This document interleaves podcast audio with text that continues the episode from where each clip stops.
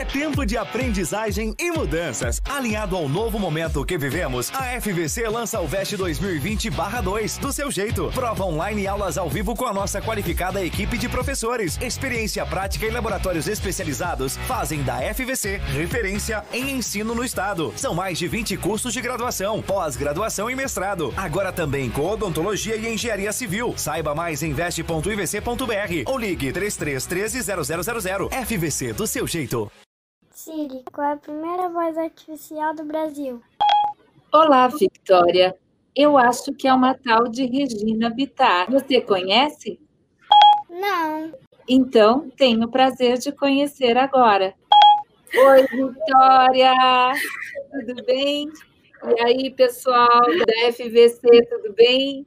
Prazer estar aqui com vocês essa noite. Obrigada, Patrícia, pelo convite. Obrigada, Serli, pelo convite. Da Olá! Quero estar tá aí na praia de você. Boa noite, Regina Vitar, seja bem-vinda aqui a esse nosso bate-papo. Viu que fofa a Vitória, querendo saber quem é a Siri? Ai, que amor, que amor né, gente? A dela quase não saiu, né? Estava emocionadíssima, querendo falar com a Siri. Olha, eu acho que assim como ela, tem um monte de criança Brasil afora que tem o maior sonho de poder ter essa relação pessoal com a Siri agora nesse momento, e a gente está um pouco matando essa vontade, né, Regina? Então, olha, boa noite, Patrícia, nossa coordenadora aqui do curso de Comunicação Social, ADS. Disponibilidade, tá? Muito obrigada. Sejam bem-vindas. Vamos bater um papo bem descontraído agora. Então, deixa eu dar um bom dia, uma, perdão, gente, uma boa noite também para o pessoal que está nos acompanhando aqui pela nossa live. Esse é um bate-papo, gente, com a primeira, a dona da primeira voz artificial do Brasil, Regina Bittar. Ô, Regina, existe, existe um certo mistério, assim, né, nessa coisa da voz artificial. As pessoas criaram meio que uma curiosidade. Como é que é você lidar com essa, essa coisa do mistério e da voz artificial, dessa curiosidade das pessoas? Você sabe que isso já existe, né? Desde a era de ouro do rádio, né? Nos anos 50, quando os locutores, a maioria homem, porque era um mercado dominado por homens, é, é, vinha através do rádio essa voz, não existia a imagem, e existia sempre aquela, aquela aquele mistério, aquela vontade de conhecer de quem era aquela voz e de formar uma imagem em cima daquela voz, né? A nossa, a nossa é, imaginação criar esse personagem e desistir às vezes até uma uma decepção na hora que você conhece a, pessoa da voz, né? E, maiores medos que eu tinha quando falaram, não, quando descobriram através das mídias sociais e no jornal e tal, e o primeiro foi a voz do Google, né, que chegou no Brasil. Chegou primeiro do que a voz da Siri no Brasil, do Google Tradutor. Então, quando descobriram, foi aquele auê, porque estava tendo muito, muito, muito conteúdo, pedido de pizza, isso e aquilo, as brincadeiras, vários palavrões. Eu fiquei morrendo de medo de dar uma entrevista. Mas aí encarei logo de cara o Jô Soares, né? Falei, ah, bom, já que é para ir, vamos Vamos para Eu fui, teve a mídia impressa, que foi o Estadão que deu o furo, e depois eu fui falar com o Jô Soares. E o meu principal medo era justamente a decepção, de decepcionar, de alguém falar, ah, não gostei, ah, não pensei. A gente sente esse temor, porque o locutor off, ele é um, um voice actor, ele é um ator né? O locutor publicitário, o locutor comercial, não o locutor radialista. O locutor radialista é um comunicador. E o locutor que trabalha na publicidade, na comunicação, o pessoal aí que está fazendo comunicação, que está ouvindo essa live, vendo essa live, imagina isso, né? Porque a gente que trabalha com, com esse tipo de, de profissão, a gente está off. O locutor é locução off, quer dizer, nós não estamos on, em câmera, na frente das câmeras. Então, o nosso costume é mais atrás das câmeras. Lógico, né, gente, que tudo isso mudou depois da pandemia. As mídias sociais já vieram mudando, né? Todo mundo fazendo live, BBB, e aí com a pandemia tudo isso mudou. Mas e agora meu grande medo era aparecer em público. E como é que foi para você assim ser a dona da primeira voz artificial que veio aí para ajudar essas pessoas nessas pesquisas na internet, como foi o Google Tradutor, que foi o primeiro que você disse, né? E depois a Siri.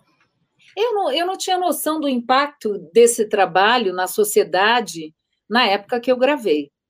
Uh, eu acho que, mesmo durante a entrevista do Jô, eu acho que o impacto realmente social disso, eu só tenho uma percepção hoje.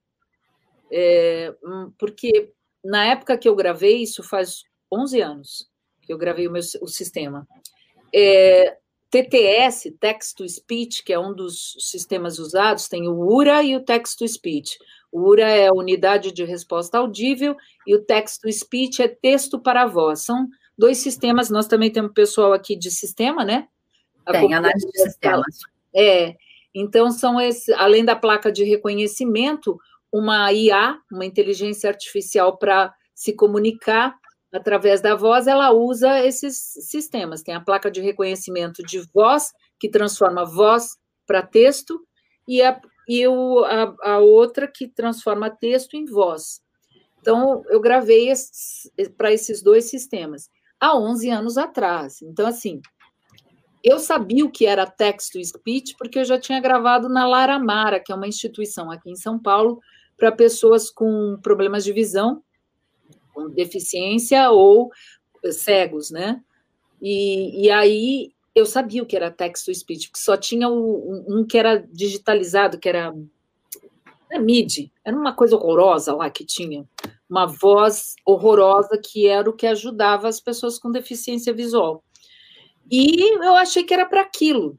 Então, o meu subtexto para quem é de publicidade vai entender, atores e tudo mais, aquilo que eu tinha para me dirigir em várias horas de gravação, porque são várias horas de gravação, tipo assim, no mínimo 80 horas, 60 horas para cima. Hoje as inteligências, os sistemas gravados levam até 240 horas de gravação. Então, é, o que eu tinha de subtexto na minha cabeça, porque naquela época não teve nenhuma direção a não ser uma, uma avaliação de uma fonoaudióloga para ver intensidade, dicção, é, ritmo, enfim, uma série de coisas, emissão, manter essa emissão e tal. É, eu pensei no, na pessoa com deficiência visual. Eu pensei que eu estava ajudando as pessoas com deficiência visual, que não cegos e com baixa visão. Uhum. Então eu fiz uma voz carinhosa. E deu muito certo, né? E hoje é a voz da é a voz da acessibilidade, né? É a voz que continua na acessibilidade. Hoje é usada justamente por eles muito mais do que atrai, né? Dá, dá essa sensação de aconchego. Ficou muito bacana. Foi a minha intenção, foi o que eu quis fazer na época, porque não tinha nenhuma direção. Hoje, quando você vai gravar para um sistema, é, você tem já equipes especializadas que desenvolvem toda a árvore de comunicação, uma persona para esse sistema, então ela tem uma personalidade, se ela é alta, baixa, se ela é dinâmica, se ela é nervosa, se ela é isso, se ela é aquilo, desenvolve até o boneco, é, gênero, tudo, tudo que você pode imaginar vem como uma persona para que você desenvolva aquela personalidade. Isso te ajuda muito na hora da locução. Eu não tive nada uhum. não. e você imaginava que ia chegar assim, que esse trabalho de voz artificial ia chegar à proporção que é hoje? É, porque você pensou primeiro em ajudar aquelas pessoas que tinham uma, uma deficiência é, visual, né? Então, entrou mais ou menos que nesse nicho. Hoje, você viu a, a Vitória, é, é a curiosidade. Eu acho que as crianças vão para frente do computador, do celular, com essa curiosidade de conversar né, de dialogar mesmo com uma voz que está ali do outro lado. Você imaginava que tomaria essa proporção? Não, não imaginava, não imaginava. Apesar de ter feito, gente, tenho aqui uma coisa que eu preciso contar para vocês. Faça uma pesquisa aí no, dá uma gulgada aí. Eu fui voz da Medis, uma assistente virtual criada pela Gradiente, uma empresa brasileira que é, tinha produtos no segmento de telecomunicações, te, eletroeletrônicos, como televisão e smartphones. Inclusive, o nome iPhone era da. da é, pertencia à Gradiente, e ela negociou depois com a Apple, uma história longa, tem coisas aí na mídia. E a Gradiente, no ano 2000, ela quis 2000, a gente não tinha internet. Ela criou uma assistente virtual que chamava Medis. Era um serviço, um portal de voz que através de telefone, porque a internet era discada e péssima, de péssima qualidade, você ligava para um portal que eu era a voz respondia e direcionava. Então tinha locutor de plantão de cabine para dar trânsito, cinema, horóscopo, notícias, vários conteúdos, e eu fazia a árvore. Então, eu era a já assistente virtual. Então, assim, não, acho que eu nasci para ser assistente virtual. que bacana. Por que, que eu estou falando isso? Porque já naquela época, o serviço, primeiro porque era cobrado por ligação, né? Minutagem, por telefone, lembra daqueles serviços? E segundo, porque quem mais usou foram jovens e eles já usavam a, a Medis como uma forma de, de uma, um suporte emocional, uma amiga. Tornou-se uma companheira, então. Uma é. voz companheira. Ô, Regina, você está falando aí da questão da voz, aí eu estou lembrando aqui de uma outra voz também importante na nossa vida, que é ou, ou, ainda é a voz da locutora do aeroporto. A Iris Litieri. Isso. E que fica marcado na nossa vida aquela voz, porque a gente agrega, né, associa a voz com o aeroporto. Então, a tua voz é, é tão familiar, né, Shirley, que parece que ela já é de casa, entendeu? Porque porque é tudo muito íntimo, porque é, a, a, os meninos estão colocando aqui no chat aqui da, do, do YouTube tipo assim, a valorização da voz feminina, que é uma voz feminina, e dá um pouco mais, parece que dá um pouco mais de aconchego, mas parece que você é, é nosso parente, assim, é, da, é, de casa, não tem uma coisa assim, porque a, voz é algo é, é, que, que, que detona a memória, né, que faz com que a pessoa entenda as outras pela voz, né, a gente se comunica pela voz, né, então isso é bem legal, achei muito interessante. Mas interessante eles falarem do empoderamento feminino feminino através da voz, porque existe uma polêmica muito grande das assistentes virtuais serem só do, do, do gênero feminino. Existe uma questão de gênero sendo discutida. Ah, que a assistente virtual, como ela já é uma assistente, ela está lá para servir, reforça o, a, a, a, o, o fato da mulher ser servil, da mulher servir e tudo mais. E teve até matéria no Estadão que eu participei, e não só no Estadão, teve outra, outra mídia que me procurou para opinar sobre o assunto. E eu acredito que não é isso. Eu acredito que é em função justamente dessa voz que nos remete ao útero. Porque a primeira voz que a gente ouve a voz paterna fora, ela está fora. A voz da mãe, né? A voz da mãe é uma voz interna que você re recebe dentro do útero. Ela faz parte do teu corpo, praticamente. Então, a voz feminina, ela tem o harmônico, para quem estuda música, o conjunto dela de harmonia é completamente diferente do masculino. É como se você pegasse o yin e o yang. Existe a diferença. Então, por mais que uma mulher possa ter um yang mais forte, é, a, a, a mulher é yin. É, existe essa representação, preto é preto e branco é branco. Existe cinza, existe a mistura de cores, existe tudo, mas é, é, é, a essência da energia feminina é o yang, né? Então é esse receptivo, é esse feminino. Por isso, é receptivo. A mulher foi, é o receptivo. Né? Criou um laço, né? Ô, Regina, é assim, antes de vocês gravarem todo esse material que vai ficar lá disponibilizado. É feito algum tipo de pesquisa antes? Ah, o que quais as dúvidas que mais as pessoas vão pesquisar ali? Como é que é feito para porque tudo que as pessoas perguntam tem uma resposta. Como é que vocês fazem isso? Não, aí já não sou eu que faço, não. Ah, é um tal de um pessoal de sistema, sabe? tem os truques. É um sistema, entendeu?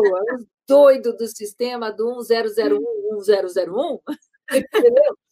que faz. A única coisa que eu faço é gravar o que me deu para falar, meio papagaio, entendeu?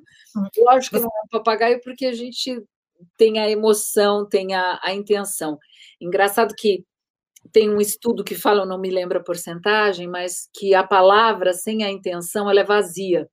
E eu gosto muito de falar isso para os meus alunos de locução comercial e para quem eu faço mentoria, às vezes, de locução e tudo, que parece que é 20% da palavra é só o significado, a simbologia, o signo da palavra, né? Assim, é um signo. Uma palavra, água, ela, ela tem um significado por si só, mas é, a intenção é que dá toda a forma da palavra.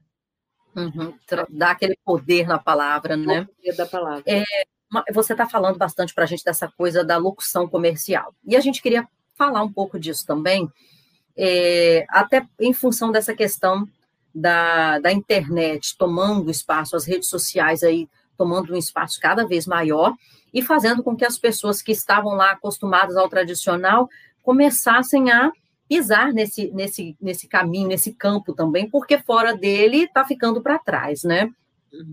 Esse é um mercado, o mercado da voz, da locução comercial, também é um mercado crescente? Sim, eu acho que inclusive foi um dos mercados menos impactados, uma das profissões menos, impact, menos impactadas na, na, durante a pandemia, porque o audiovisual foi extremamente impactado. As produções de audiovisual encerraram e até hoje não voltaram ao normal. Você participar hoje numa produção de vídeo de comerciais de grande porte, você tem que fazer um, um exame de Covid um dia antes, é, é, número reduzido, é uma burocracia, um problema muito sério. E o áudio, não.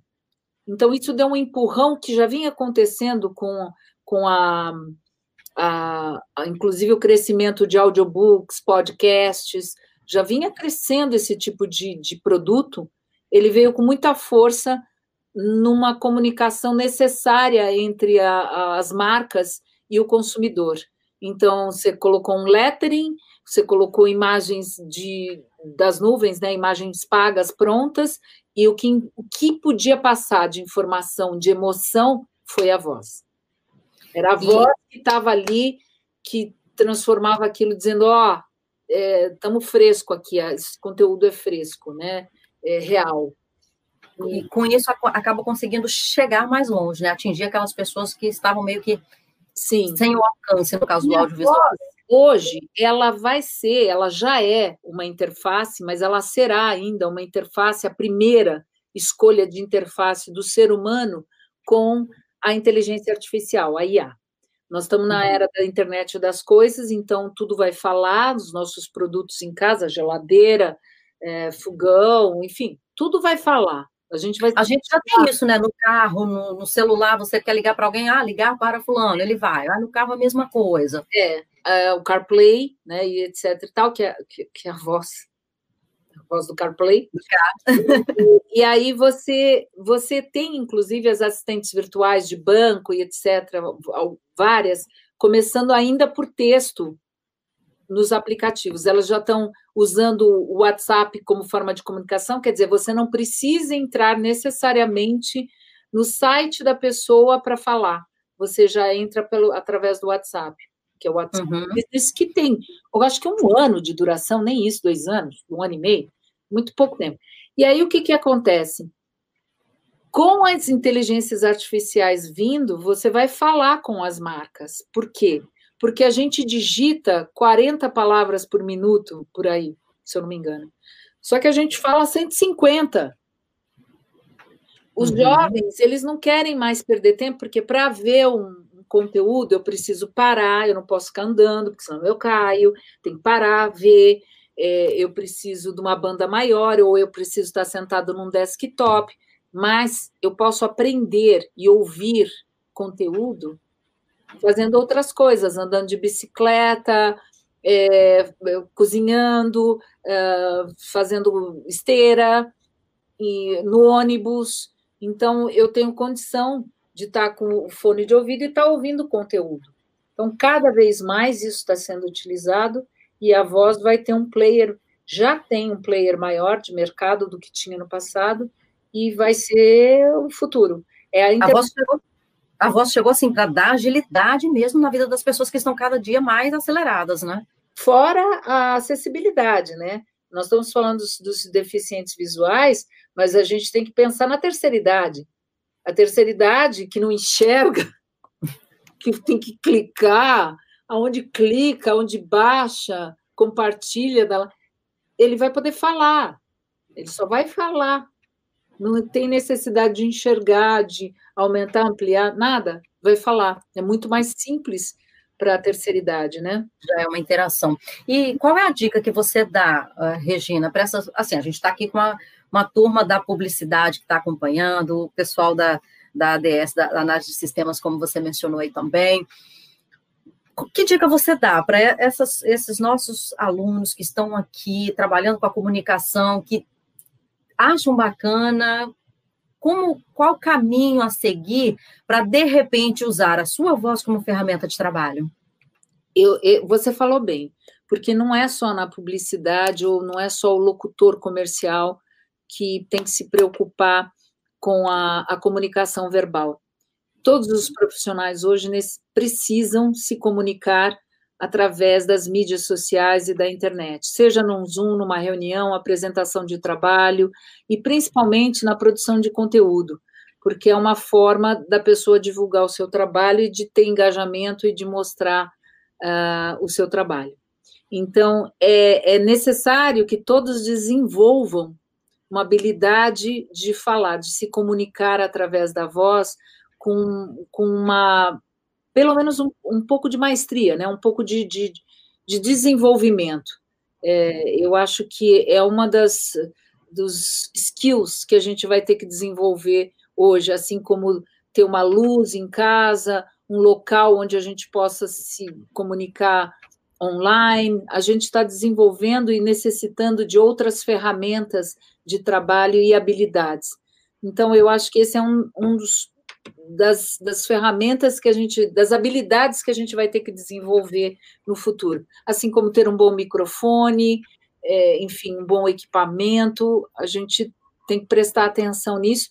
E eu acho que para qualquer profissional, esse, o desenvolvimento da voz, é, da comunicação falada, eu queria dizer, não da voz. Porque quando a gente uhum. fala em voz, todo mundo fala assim, ai, mas eu não tenho uma voz bonita, eu não tenho voz de locutor, Eu ouço tanto isso. É. Aí, ah, você tem uma voz bonita, voz de locutor. Gente, não é isso que faz um locutor. Não é. Já foi a época. É o falar mesmo, né? Comunicar-se. É o comunicar. Qual é o maior desafio, Regina? Do comunicar. Exatamente. Para esse comunicador que tem a, a sua voz como ferramenta de trabalho. Qual é o maior desafio hoje, na sua opinião? O ego.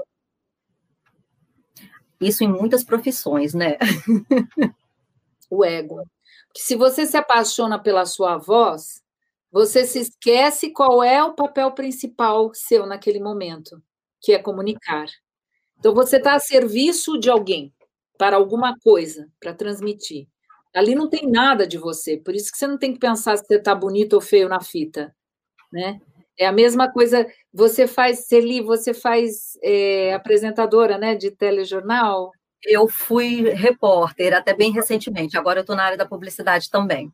A gente se preocupa com o cabelo, maquiagem e tal, mas na hora de entrar, esquece. Some tudo, verdade. Some tudo. Então é a mesma coisa que o atleta que vai ter uma performance. Ele, ele tem que praticar, ele, ele tem ele, ele sabe a respiração, o músculo que ele está fazendo, no treino ele faz aquilo e está prestando atenção naquilo. Na hora de performar, esquece. O objetivo é outro. É a chegada é tal, ele tem um objetivo. E ele tem que esquecer do restante. A mesma coisa o locutor. Tudo bem, você tem que desenvolver a dicção, ter noção de tom, timbre, velocidade, entonação, ritmo, pausa, mas na hora de falar, Nada disso é importante, a não ser qual é a mensagem e para quem é. Então, esquece você.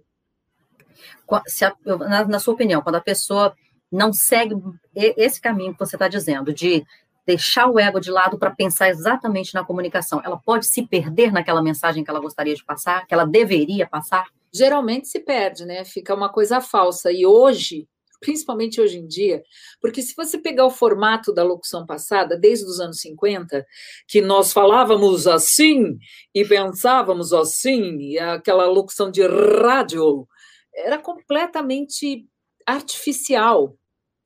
E entende?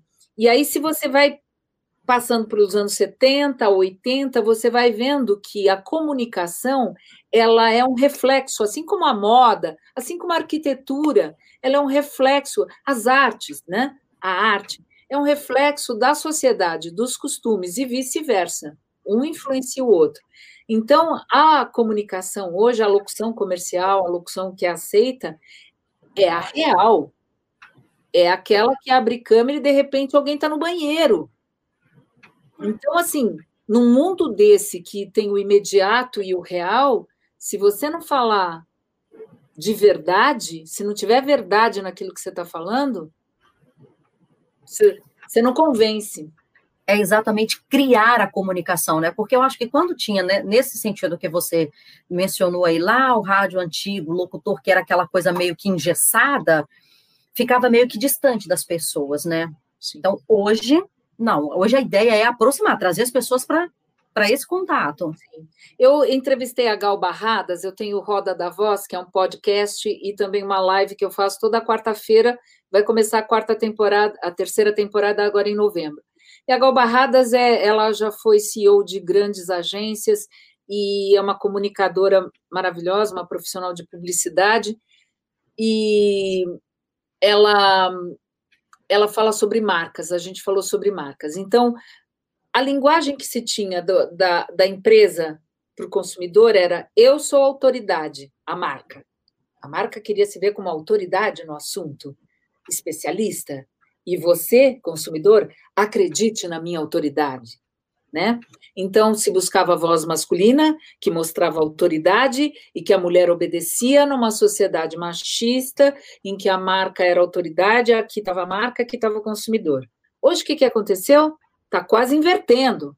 Aliás, não, está invertido. Na verdade, a marca está querendo falar de igual para igual. E mais até o consumidor. Você manda em mim. Hoje, quem manda é o consumidor. Hoje já se tem essa absoluta confiança. Então, a marca procura o quê?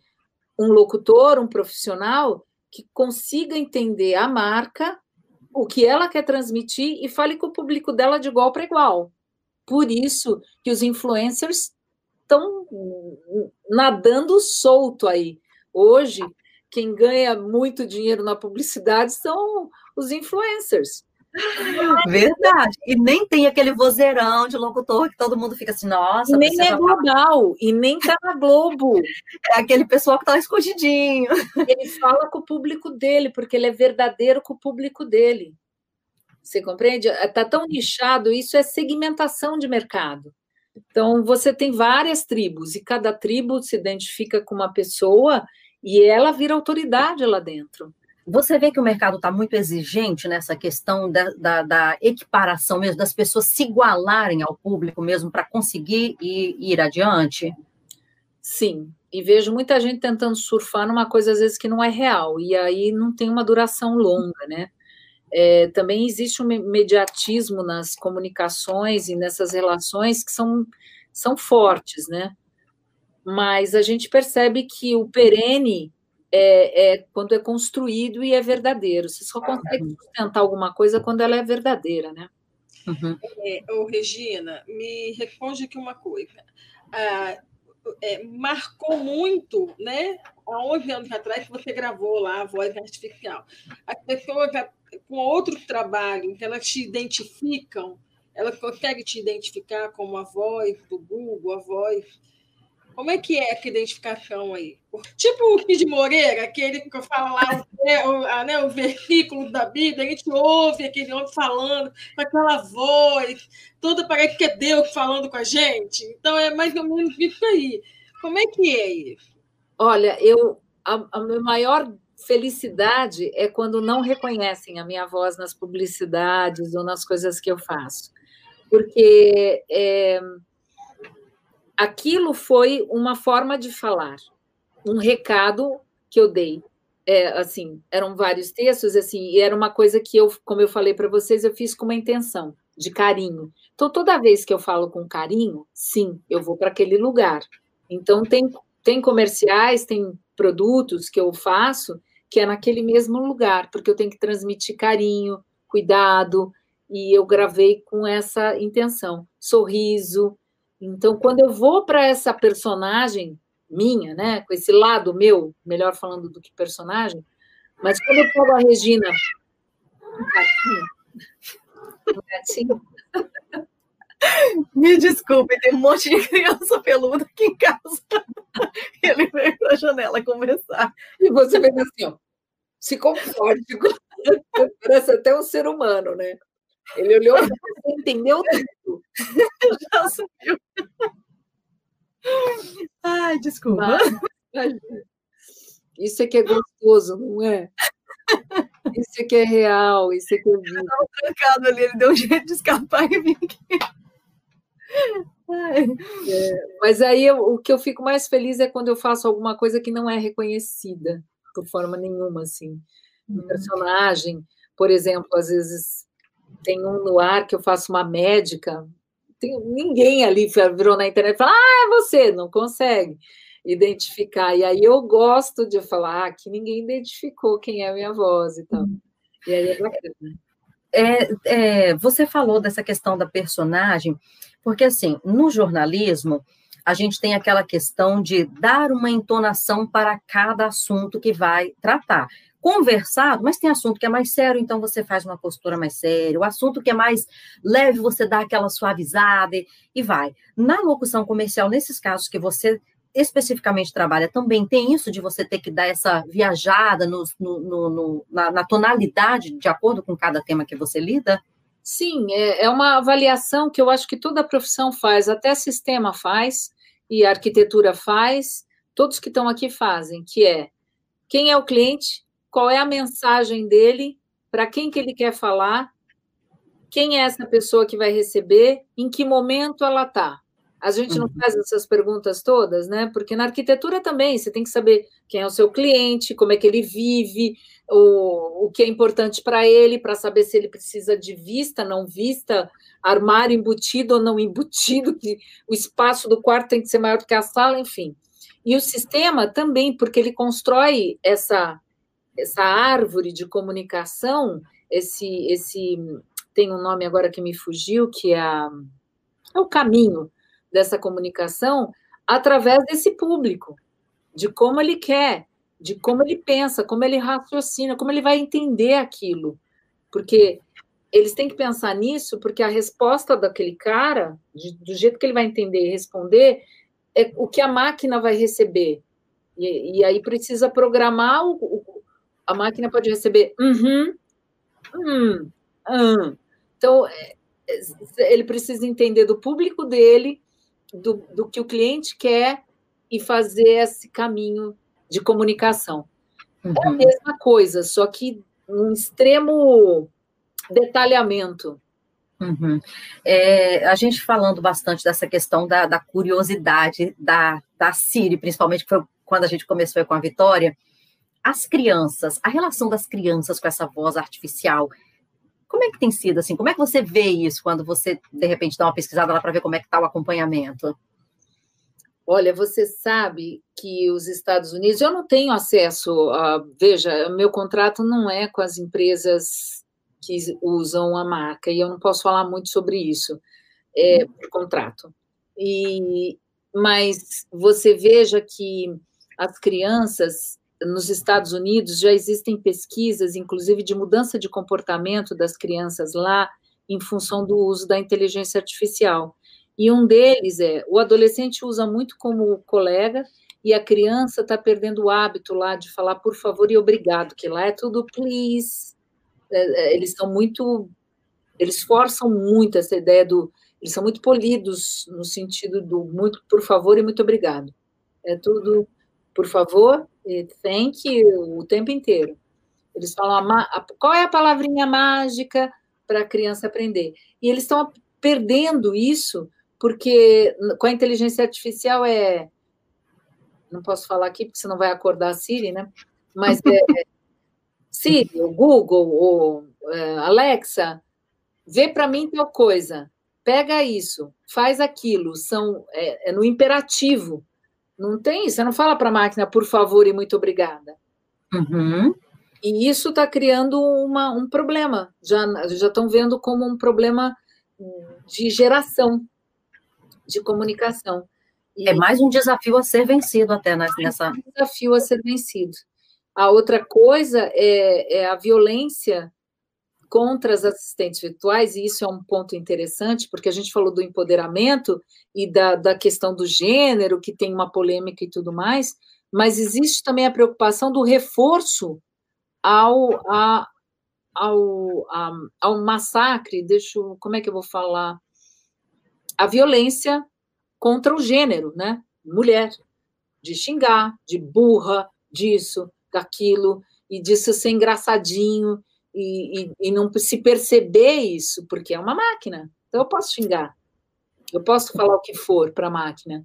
Então, é, aí reforça, pode haver o reforço, está se perguntando isso, se não há um reforço, é uma mulher e está sendo xingada, e está sendo avacalhada, e tá, entendeu? Existe uhum. uma preocupação nesse sentido que eu também acho válida. Nesse sentido, eu também acho válida. Mas como qualquer forma de agressão à violência, porque você pode ter um homem lá falando e você xingar. É a preferência até hoje foi feminina. Ou você hum. pode ter um, o gênero X, né? E, e aí sim, ainda né? precisa ter cuidado com isso. O que, que vai acontecer com isso? Uhum. O, o, o, problema não é o. Aguarde um momento. Olha lá. O meu... o meu faz isso direto. Ele escuta falando alguma coisa aqui, ó. Aqui está uma. Eu acho até que é você que fala para mim. Aqui está o que eu encontrei. Com uma frequência.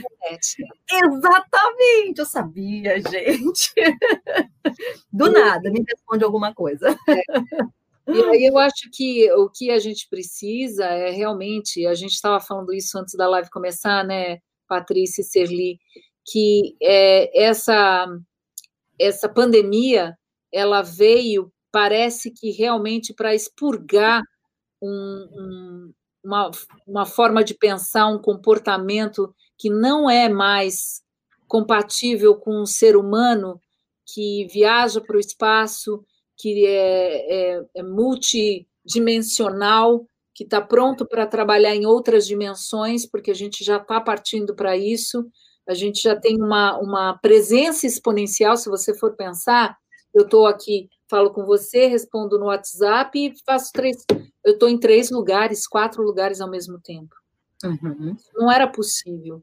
Então, para esse ser humano, não é possível mais que ele tenha esse tipo de comportamento, vários deles que a gente tem, que a gente só está se dando conta agora, justamente pela falta desse contato. A gente está se dando conta.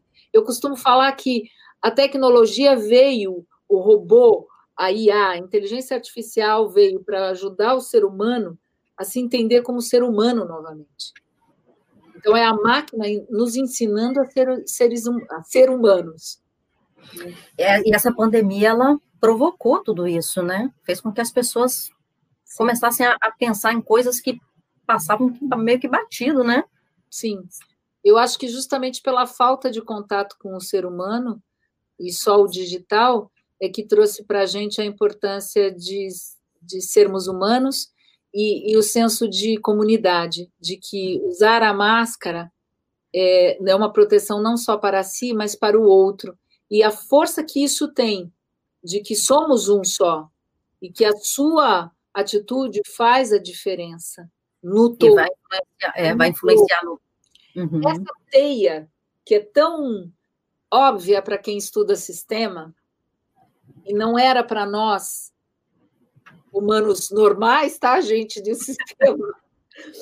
Essa teia não era tão visível como ela é agora.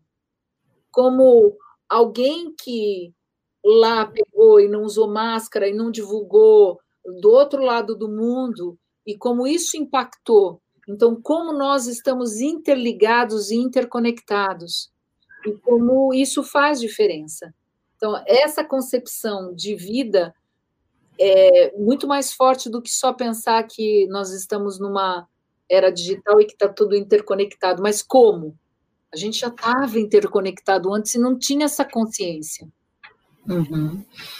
Tem uma pergunta de um aluno aqui. Ele está perguntando o seguinte: o Iago.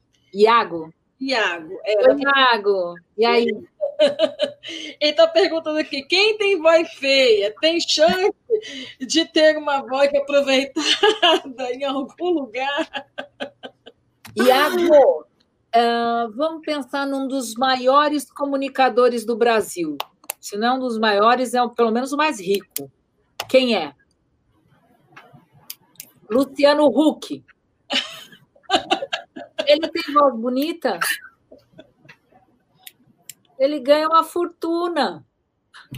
Então, e já fez até dublagem. Já fez até dublagem. Então, assim, não é uma questão de ter a voz bonita, é de se comunicar. A voz hoje se busca pelo diferente. As, as pessoas têm que ter personalidade naquilo que fazem, em qualquer segmento, seja em sistema, arquitetura, publicidade. A publicidade sempre buscou o diferente, mas na própria locução, às vezes aquilo que a gente pensa que é um defeito é a grande diferencial. Percebe? Vai dar vai ter o charme, na verdade, né?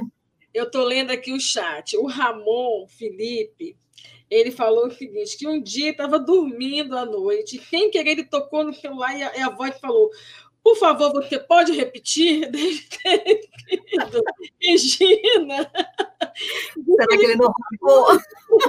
Virou um fantasma, então, Regina. Desculpe, não entendi. Você pode repetir?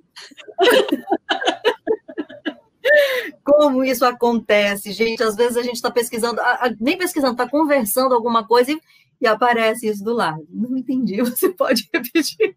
É. Mas não domina a novidade. A gente ainda tem um longo caminho aí pela frente, o pessoal do sistema sabe disso, porque a, a inteligência artificial ela não entende o contexto e muitas vezes, principalmente em português, o, o, o inglês já está muito avançado, né? na compreensão, porque a máquina ela é cognitiva, ela vai aprendendo. O português do Brasil, por, por ser um, um, um país também de, de, dimensões continentais, a gente tem muita dificuldade na, na placa de, de transformar voz em texto, nessa compreensão da máquina e na compreensão do contexto. É, é um desafio que ainda se tem nessa tecnologia.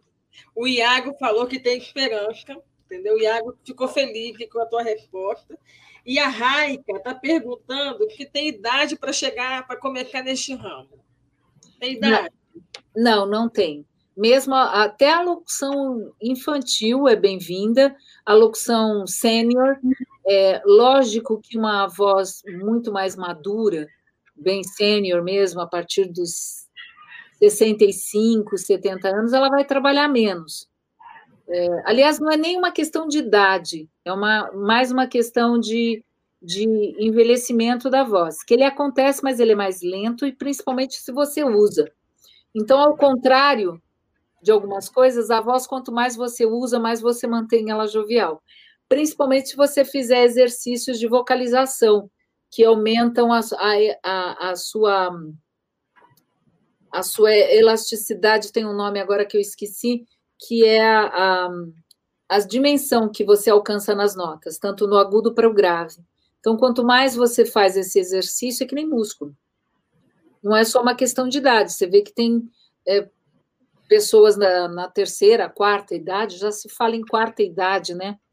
É, na terceira e quarta idade que, que estão com tônus muscular super legal, e de repente você vê alguém com 40, 50 anos que fuma, e aí e não exercita, não usa voz, vai aquilo, as pregas vocais vão ficando cada vez mais atrofiadas. Ô, Regina, você falou bastante dessa questão, é, que a gente está vendo que durante a conversa fala muito se da voz feminina, e como você disse, é o que está dominando no caso da inteligência artificial, da, da, da, inteligência artificial. Mas você acha que o campo para a voz masculina também está começando a se abrir?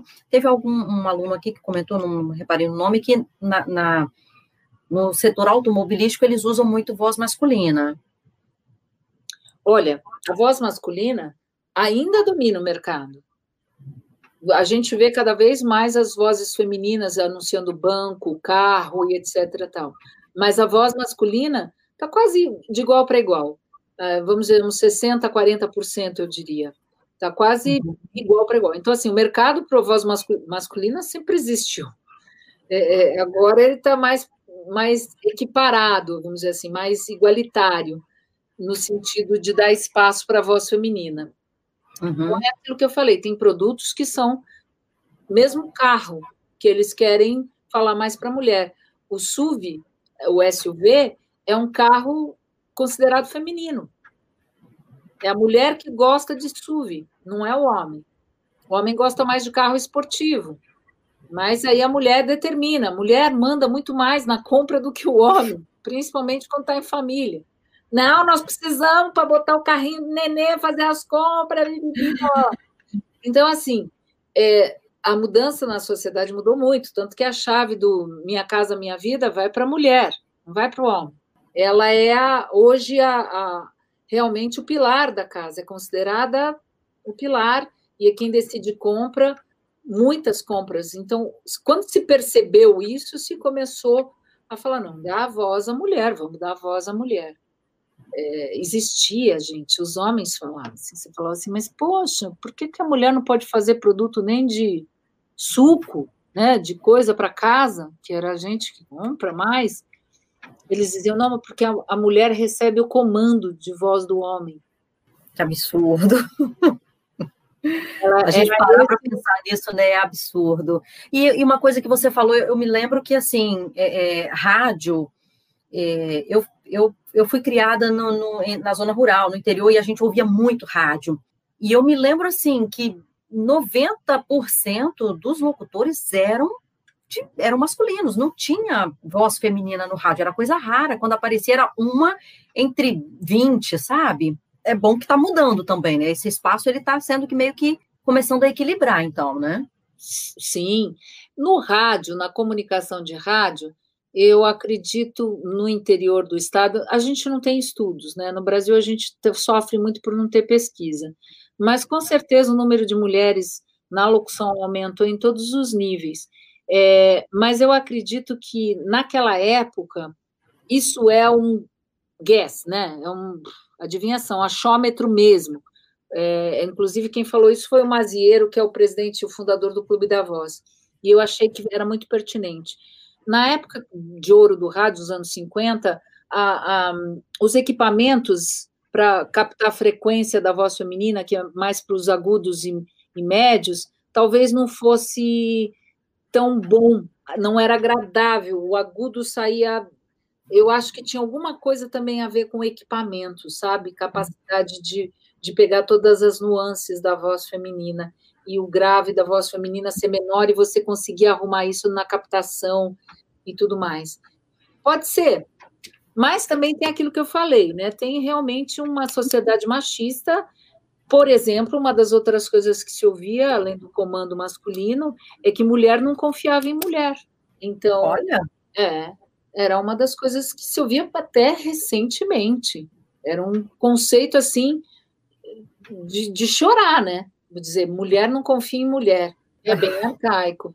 Agora, a nossa sociedade está mudando de uma forma violenta, né? De uma forma, graças a Deus, radical em muitas coisas, né? Mas, Regina, é. deixa eu fazer uma pergunta aqui, uma curiosidade. É. Você fez né, há 11 anos atrás, houve um teste, houve, teve mais gente que, que competiu com você, ou foi algo mais direcionado mesmo? Não, na verdade a gente sempre passa por castings, e principalmente em trabalhos grandes, né?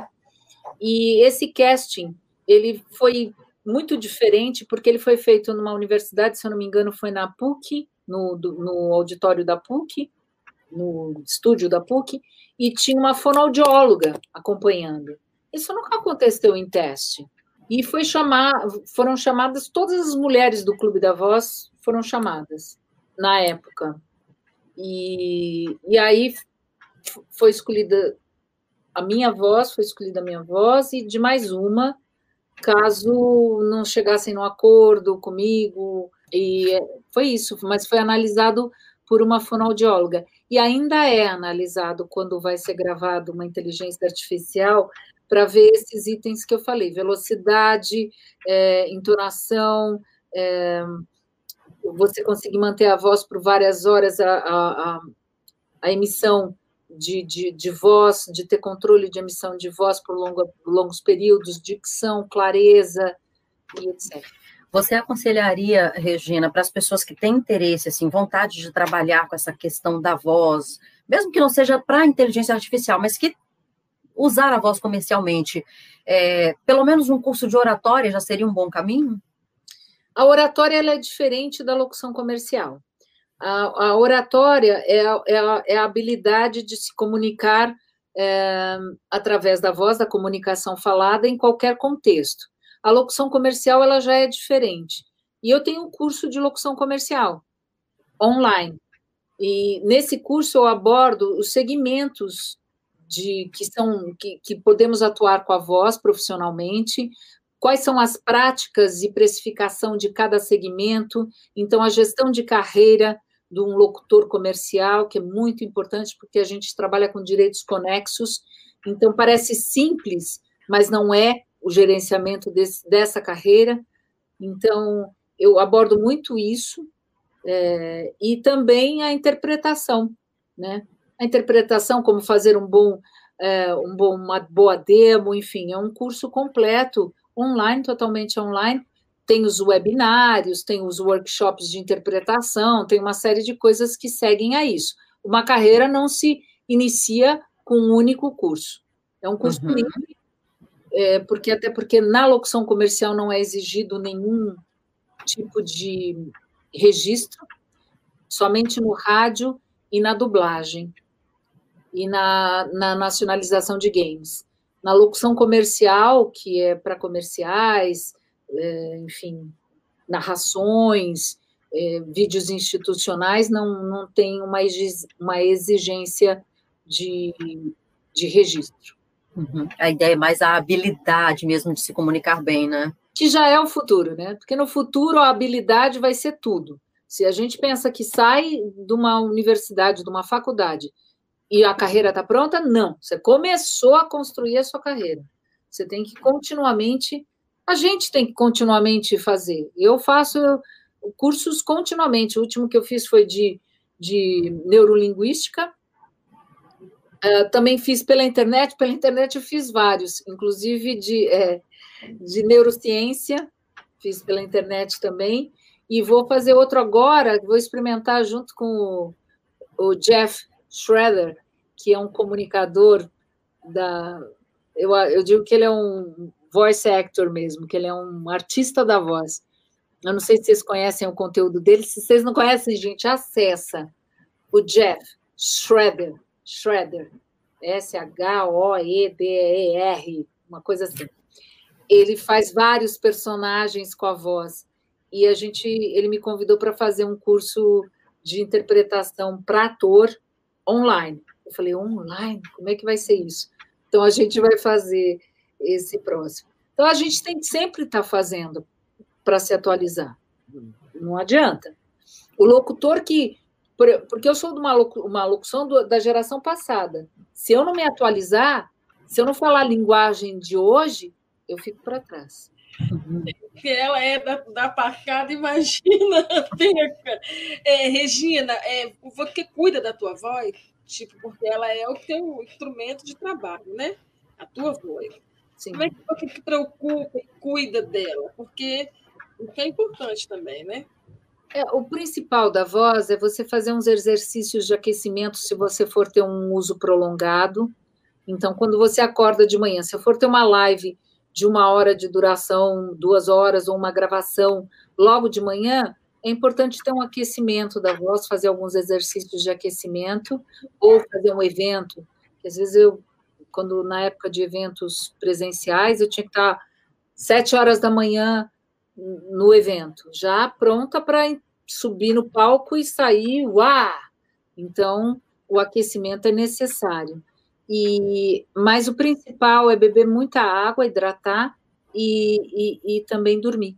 Cuidar da voz mesmo, assim, né? A sua ferramenta de trabalho, então, tem que Dormir, Zelar mesmo. Ter uma. Já aconteceu de falhar no meio de uma gravação, dar aquela falha assim, Regina, não? Você sempre teve esse cuidado para não, não, correr esse risco. Não, gravação está gravado, né? Você pode errar, gravar, uh, dar uma desafinada, a gente brinca até, uh, a voz saiu errada, e vai. Agora, ao vivo, não. Mas, e, e tudo bem, se desafinou ao vivo, vai que é, vai. vai porque o importante nem pede desculpa, né? Brinca ou, ou, continua, porque hoje em dia, antigamente se tinha muito rigor nisso, até em eventos, né? Mas hoje não. Hoje não. não oh, falhou aqui, gente, mas vamos embora. Embora, é, não tem isso. Agora, teve uma coisa preocupante que aconteceu comigo no ano passado, que eu fui viajar para os Estados Unidos, fui fazer um curso pela Startse, lá no Vale do Silício. E e eu peguei uma gripe, que se não foi o Covid, eu achei que era o H1N1. Na época, a pessoa do grupo foi diagnosticada com H1N1. Mas o meu foi uma, uma influenza, uma influenza fortíssima, me derrubou. Eu voltei para o Brasil ainda acabadaça, cheguei aqui, fui direto pronto-socorro de novo. Aliás, nosso sistema de saúde é magnífico, perto de lá. E aí eu tomei antibiótico, mas eu estava com uma agenda lotadaça. E eu queria gravar, sair gravando 80 vídeos num dia só de. Eram dois minutos cada vídeo, eu queria terminar, e eu, eu fui, eu acho que eu cheguei nos 60. Ficaram uns 20. No dia seguinte eu estava rouca. Eu falei, opa, estou rouca, usei demais. Hum, mas eu achei que estava rachando, eu senti um ardido, senti um inconforto. Fui no otorrino, eu tive um derrame nas cordas vocais. Em função do uso assim, né? eu vinha de uma gripe mal curada, tomando antibiótico, o sistema imunológico lá embaixo, e usei demais. Eu gravei durante quatro, cinco horas mandando, porque eu tenho uma coisa, sou muito competitiva comigo mesma. Eu quero quebrar meus recordes. Então eu saí que nem uma máquina fazendo a locução para aplicativo e acabei me ferrando. Fiquei 15 dias sem abrir a boca. falando, falando pela minha voz através do aplicativo. Acredite se quiser. Escrevia e dava play. A pessoa falava comigo, escrevia e dava play. Você pode usar do seu próprio, experimentar do seu próprio trabalho. Na marra. Conselhos, Regina, que você dá, então, diante de uma situação dessa, conselhos que você dá para a galera que está aí. Ixi, e agora? Nem exercício de voz nunca fiz na vida. Olha, começar, sempre começar, tá cheio de, cheio de material gratuito, inclusive no meu. Se você digitar desenvolvimento da voz.com ou é, .com.br, você se inscreve e, no meu próprio site, no meu site, reginabitar.com.br, tem o curso de locução que está com fila de espera. Mas também tem o desenvolvimento da voz.com.br, que se você se inscreve, recebe uma série de material gratuitamente. Tem e-book, tem live, tem um monte de coisa. Não, não, não sou só eu que estou no mercado, tem outros materiais no mercado também que são gratuitos. Então, é, é começar. Hoje tem tanta coisa na internet, é só googar e mandar pau. Você, assim, diante desse, desse boom que deu aí, até com relação à pandemia, essa coisa toda de é, que proporcionou o uso da voz, você acha que quem investir nesse, nesse ramo, nessa área aí da, da, da, de trabalhar com a voz, vai se dar bem? Se seguir o caminho direitinho, é, é certo de que vai se dar bem? Certo só tem a morte, né, gente? certo, só tem a morte. A, a profissão é uma profissão super rentável quando você tem um bom posicionamento, quando você consegue uma colocação. Ela é uma, uma profissão, além de rentável, ela é prazerosa e ela é uma atividade que você pode fazer com outras coisas até. Então, ela é própria de uma atividade do futuro porque no futuro o profissional, como a gente estava conversando antes de entrar em live, o profissional vai ter que desenvolver várias habilidades e agregar essas habilidades numa pessoa só. Então, eu posso cozinhar no fim de semana e até trabalhar num restaurante no fim de semana, porque eu adoro culinária. Eu posso é, ser arquiteto ou jornalista ou ser trabalhar com sistemas, mas também ter o meu equipamento, já que eu estou na frente do computador, eu me organizo e também faço locução, porque eu sou excelente comunicador e tenho alguns clientes, ou meus clientes eu já ofereço esse trabalho com outro, e ou eu comecei cozinhando e eu sei falar, então eu comecei fazendo conteúdos e eu virei uma referência na culinária e eu posso fazer locução comercial, enfim. Hoje o profissional profissional do futuro, ele tem várias habilidades que ele desenvolve, uma tem que agregar a outra, não é excluente. Antigamente era assim, filho, você não pode surfar, porque você tem que ser, é, sei lá, trabalhar com sistemas publicitários ou arquiteto. É, se essa é a sua profissão, você tem que se dedicar. Não. Hoje, a gente sabe que a parte dele pegar onda pode desenvolver uma habilidade que ele vai, vai ser compatível e uma vai ajudar a outra a trazer network, a desenvolver uma outro tipo de coisa, ou a desenvolver um produto na arquitetura para quem é surfista, porque ele é surfista também. Então, o mundo hoje é aquilo, também é assim, ó, as profissões estão entrelaçadas, interconectadas, e uma vai ajudar a outra.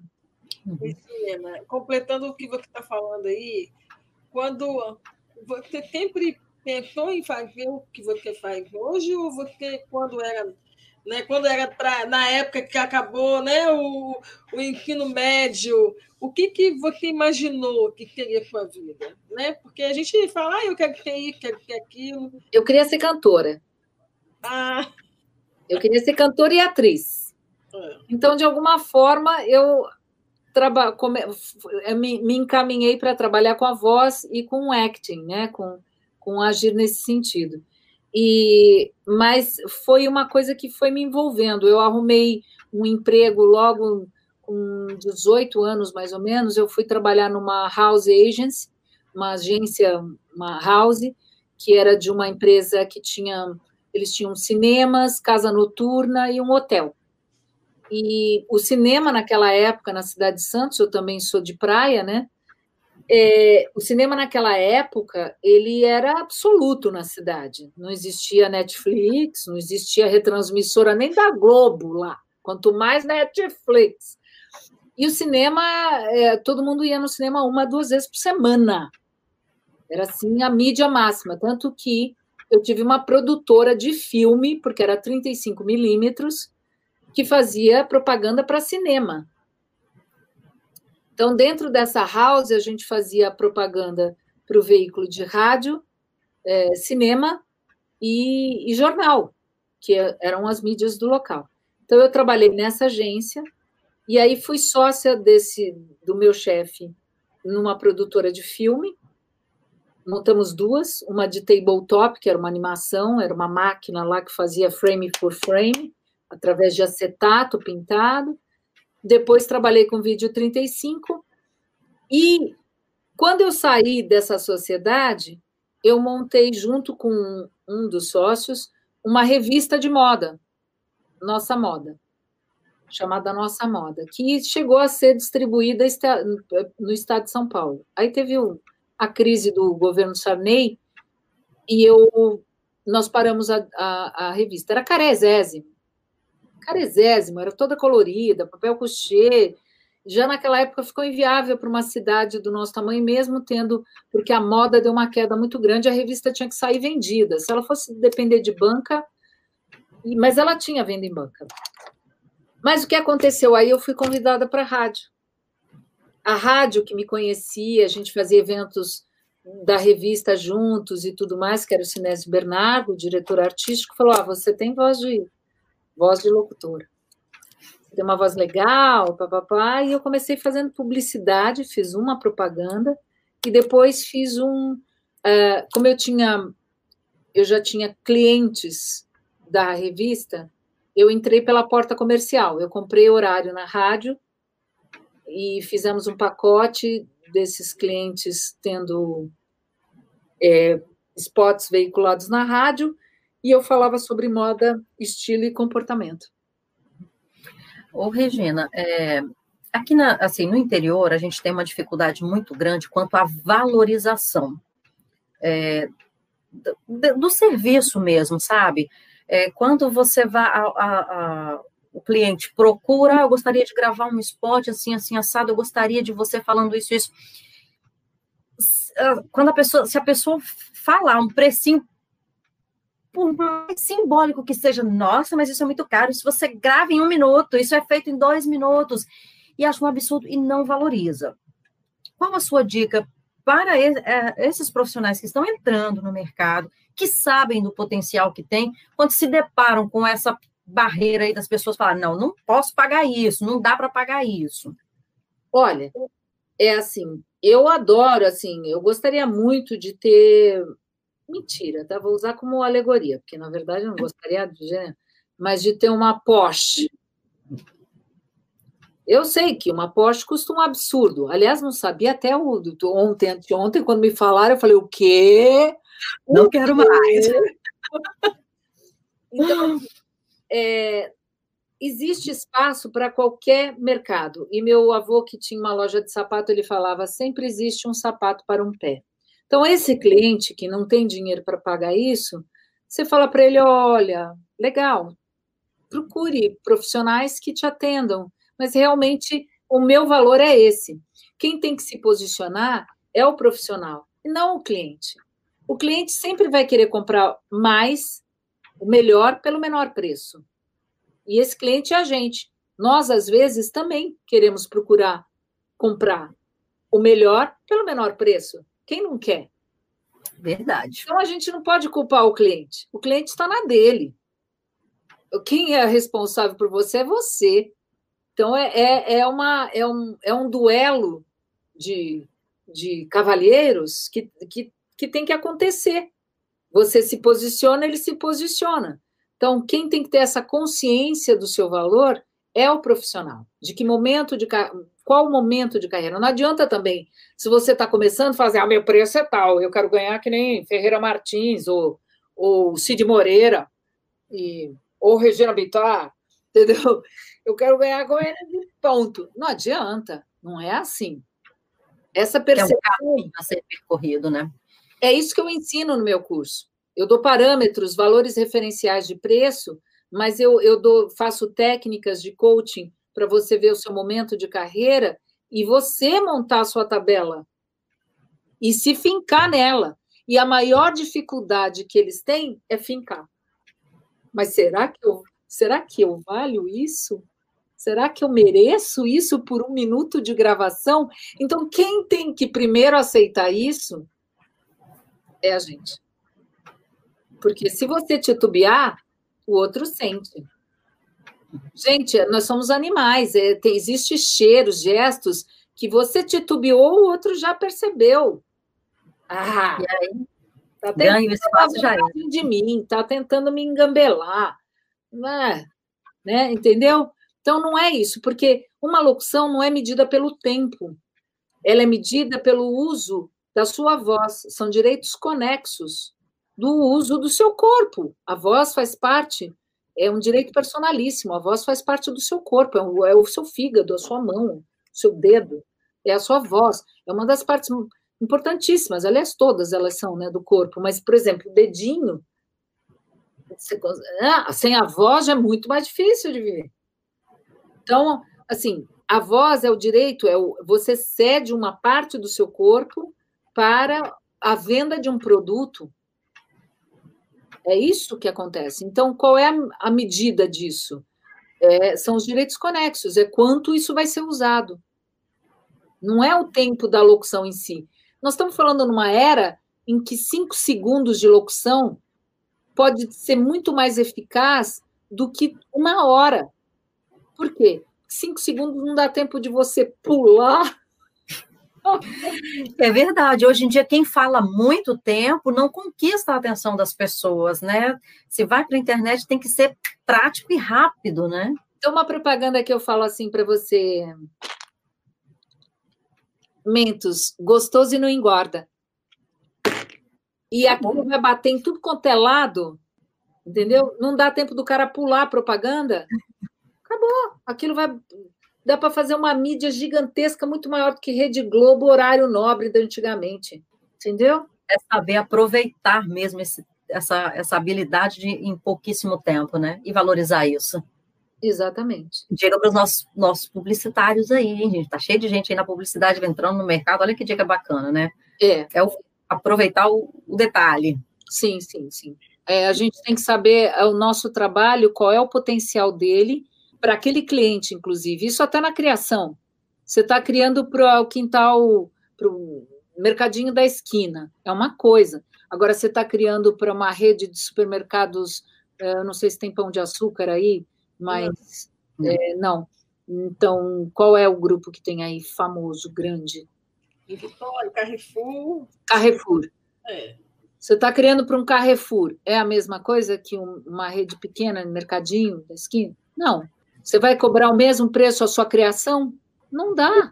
Agora você imagine o uso da voz. Então, é lógico, o preço, dependendo da regionalidade, se o seu âmbito de, de atuação é regional, aí você está num momento de carreira que você tem que ver, né?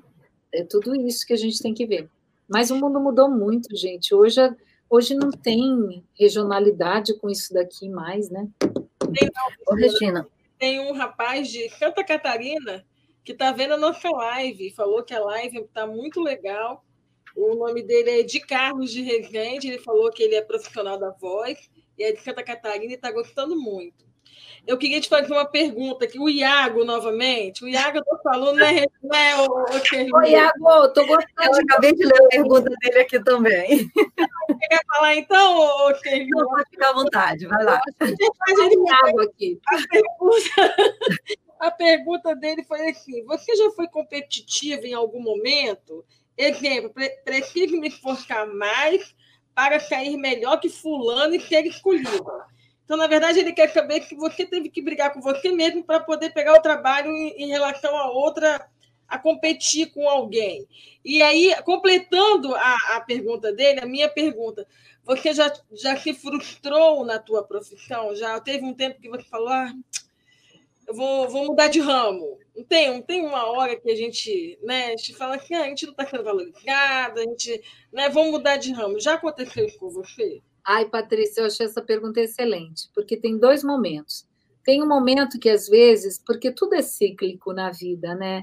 E quando a gente vai, quanto mais a gente vai ficando maduro, a gente vai percebendo como a vida é cíclica. Então, tem momentos mesmo que o telefone para, você dá uma parada, a coisa fica meio no marasmo, você fala: será que eu, será que eu já era? Será que eu estou no lugar certo? Ou então você se esforça, se esforça e não e não vai, não chega onde você queria, e você fala: será que eu estou no lugar certo? E, e, e, na verdade, a vida é cíclica, existem ciclos. É como onda no mar, quem pega a onda sabe disso. Quando vem a sequência, você tem que aproveitar. E quando a sequência tá, a maré tá, tá calminha, dá aquele marasmo, você tem que tomar sol, relaxar, aproveitar, pensar na vida, e aí ficar esperto, porque a hora que vier a próxima sequência, você tem que aproveitar e saber qual é a melhor onda para pegar. Então, eu, eu gosto de usar isso porque eu acho que é bem isso na vida. E a outra coisa é a síndrome do impostor, que todo mundo tem. Porque tem horas que eu falo assim, gente, será que eu sou será que eu sou locutora? Que história é essa, né? Que, coisa, que, é isso? Será que eu sei fazer mesmo isso? Será que é verdade? Isso. Então, todo mundo tem esse momento de, de duvidar de si mesmo, e eu acho que isso é até saudável, porque a gente não é isso, a gente está isso. A gente é uma coisa muito maior do que isso, né? Então, é, isso é uma das, das caras da gente, né? Uma das máscaras que a gente veste na vida. Então, acho isso, eu achei uma pergunta muito legal. E a outra da competitividade, uma coisa que a gente aprende, e eu acho importantíssimo, é o locutor não se comparar com o outro. E na vida, isso também é válido. Não é com o outro que a gente tem que comparar, é com a gente mesmo. Todo o job que eu tenho, que eu pego, ou que eu estou em prova, eu tento fazer o melhor e sair fora do meu padrão normal. Eu estava fazendo uma época varejo, uma grande rede aqui também. E aí eu estava no piloto automático. É varejo. Ah, arroz agulhinha 1,99. Um dia eu virei e falei assim, porra, será que não dá para fazer algo diferente nisso? Eu não aguento mais fazer isso também, sabe? Falei, será que eu não consigo inventar algo diferente? Aí comecei a testar, fazer algo, coisas diferentes. Uma locutora, colega, falou: assim, gente, quem está fazendo a voz do não sei o quê? Ela não reconheceu a minha voz, a minha, a minha locução. Falei, sou eu. Jura? Aquilo foi, é um prazer gigante quando você se vai além do seu limite, quando você consegue coisas diferentes. Então não é o outro, porque a sua voz é única, você é único, a sua forma de falar é única, então não é com o outro que você tem que se preocupar, é com você. Você pode olhar o outro como um parâmetro de excelência, mas você tem que se preocupar com você, como você faria aquilo, como você chega lá, né? E, e esquecer, porque, meu, tem um ditado que fala. É, vou falar. Bunda de juiz. É, não. É, sentença de juiz é que nem bundinha de nenê. A gente não sabe o que vai sair de lá. Então, a, a, a locução é a mesma coisa. Cabeça de cliente, você não sabe o que vai sair de lá. Ele pode escolher. Gosto, meu filho, não se discute. Então, não é? Não é bem... Com certeza. Verdade. Eu acho que essa, essa sim foi uma excelente dica que você deixou para o pessoal que está acompanhando a live, porque mas tem muita é... gente que fica pensando em, mas eu vejo fulano faz tão bem, será que eu vou ser igual? Eu preciso ser melhor? E esquece do que é o ser melhor a cada dia aqui, né? E, nossa, isso é muito bacana. Eu espero que todo mundo que esteja acompanhando aí aproveite bastante essas dicas. Bacana, gente. Foi muito bom estar aqui com vocês. Ai, olha, assim, a gente está tá encaminhando aqui agora para o nosso final. Ô, Patrícia, chama a Vitória de novo para ela fazer um, uma última brincadeirinha com a Siri, porque essa voz de Siri marca tanto, gente. Eu acho que as pessoas estão todas assim. A, a, gente podia fazer a nossa despedida até assim, né? Siri, como é que foi participar dessa live? De repente ela dá uma dica legal. Cadê a Vitória para dar um? Ela está vindo ali, ela ficou. Ela está só a emoção, ela, né? Ela falou que ela ia ficar a mais famosa do mundo na hora da live. Vitória, você gostou de conversar com a Siri? Sim. Então, você tem mais alguma pergunta para ela? Não. Não? Não tem mais dúvida. Fala assim, olha, eu estou me sentindo muito famosa. Oh, oh, quer ver? Né? Com desenho para filho, olha. Ai, que lindo. A Cristina vai ter que fazer o compromisso de vir à praia aqui comer a muqueca capixaba, a muqueca, a muqueca real, a muqueca hum, capixaba, eu adoro. Pois é. Amo, amo. Olha, tem umas coisas tradicionais aqui da, de São Mateus mesmo, que se você nunca experimentou, você tem que experimentar, que é o beiju, que é muito característico daqui, onde você vai, o pessoal faz um beijuzinho maravilhoso, que é aquele da tapioca. É o peixinho, não é? Não, é um. É um, é um tá me dando fome é uma iguariazinha para dar feito com, mandi, com polvilho da mandioca. É, recheado, você pode rechear recheado com, com, com, com condensado, com goiabada. Ai, será que é o que vende aqui, que parece uma massa uma tapioca? Beiju, assisinha, uma massinha? É, pode ser isso. Ah, eu acho que você está falando, de repente, é molhadinho, mas aqui eles fazem esse, que é enroladinho numa palha, mas tem o outro bem sequinho também, que você precisa experimentar. Tem que vir, que a gente vai Olha, te mostrar tudo isso. Está feito, acabando a pandemia, a Patrícia vai lá cobrar. Fala, e aí, eu vou para. Beijo, muqueca, tudo aqui. e o desenho. Pessoal da FVC, pressiona aí a direção para me levar para aí, hein? Eu quero conhecer Nosso fórum de marketing, olha que coisa boa. A Regina Bittar é. participando, já pensou? E a gente tem que agradecer muito o nosso diretor, né, o Daniel, que o Daniel Calume, que entrou em contato com você primeiramente, né? Verdade, foi o Daniel. Foi o Daniel. E com certeza você vai ter várias casas para ficar aqui em São Mateus. Ai. Porque o povo capixaba é muito receptivo. E aí, assim, você vai poder comer várias muquecas, entendeu? De várias coisas. Eu de... posso comer muqueca todo dia, eu não vou me importar, gente. todo dia. Eu amo muqueca. E assim, ó. A praia de vocês, olhei a praia pela internet, as fotos da cidade. A cidade de vocês é linda, então, de parabéns. Eu espero ter oportunidade realmente de encontrar vocês. Olha, Regina, muito obrigada. Você é uma pessoa assim, encantadora. Ah, assim, né, Okerli? É, a gente é, ouviu tanto, a gente ouve tanto você, né? E, ouvi, né, e vai ouvir muitas vezes. E é a, a certeza realmente que você é de casa, que você não está tão longe assim. Então, deu certo, né? Então, a voz com carinho, com, com toda a delicadeza que você trata a gente, né? né na, na, na, a criança, quando pergunta, faz alguma pergunta. Então, assim, é, não, é, não é nada artificial, pelo contrário, né? O ser humano trabalhando para o outro ser humano, isso que é legal, né? É isso que é legal, é o, que é verdadeiro hoje, né? A gente hoje só se olha pra, pela telinha quase dá vontade de ir lá e pegar a Vitória, assim, pegar esse narizinho e essa bochechinha cheia de, de ela tem ela tem pintinho, não tem? Tem. É uma graça, linda. Victoria, você é linda. E dá vontade de pegar, né? E agora não pode mais. Nem que eu tivesse aí, eu ia estar de máscara, não consigo pegar, vai ter tristeza. Muito obrigada. Aqui, o Iago, ele está pedindo o último pedido dele. Para é, que ele vai fazer a despedida dela e aí você se despedir da gente com a voz né, do Google. Google da Cíndia, a voz da inteligência artificial. Tá bom. Então vamos lá, Regina. Olha, muitíssimo obrigada em nome da FVC, de todos os nossos colegas que estão aqui acompanhando essa live, por você estar aqui com a gente. Foi uma honra bater esse papo contigo, mostrar para as pessoas quem é essa voz tão maravilhosa que interage com a gente aí é, na internet, no Google, a Siri, enfim um prazer enorme poder trocar essas informações, essa sua experiência maravilhosa com os nossos alunos, com o pessoal que, que já passou pela faculdade ou que nem está, não faz parte da faculdade, mas que está nos acompanhando aí de longe. Muitíssimo obrigada a cada um que ficou com a gente aqui até agora e a você por ceder esse espaço maravilhoso do seu tempo precioso para estar aqui com a gente, dividindo essa experiência fantástica.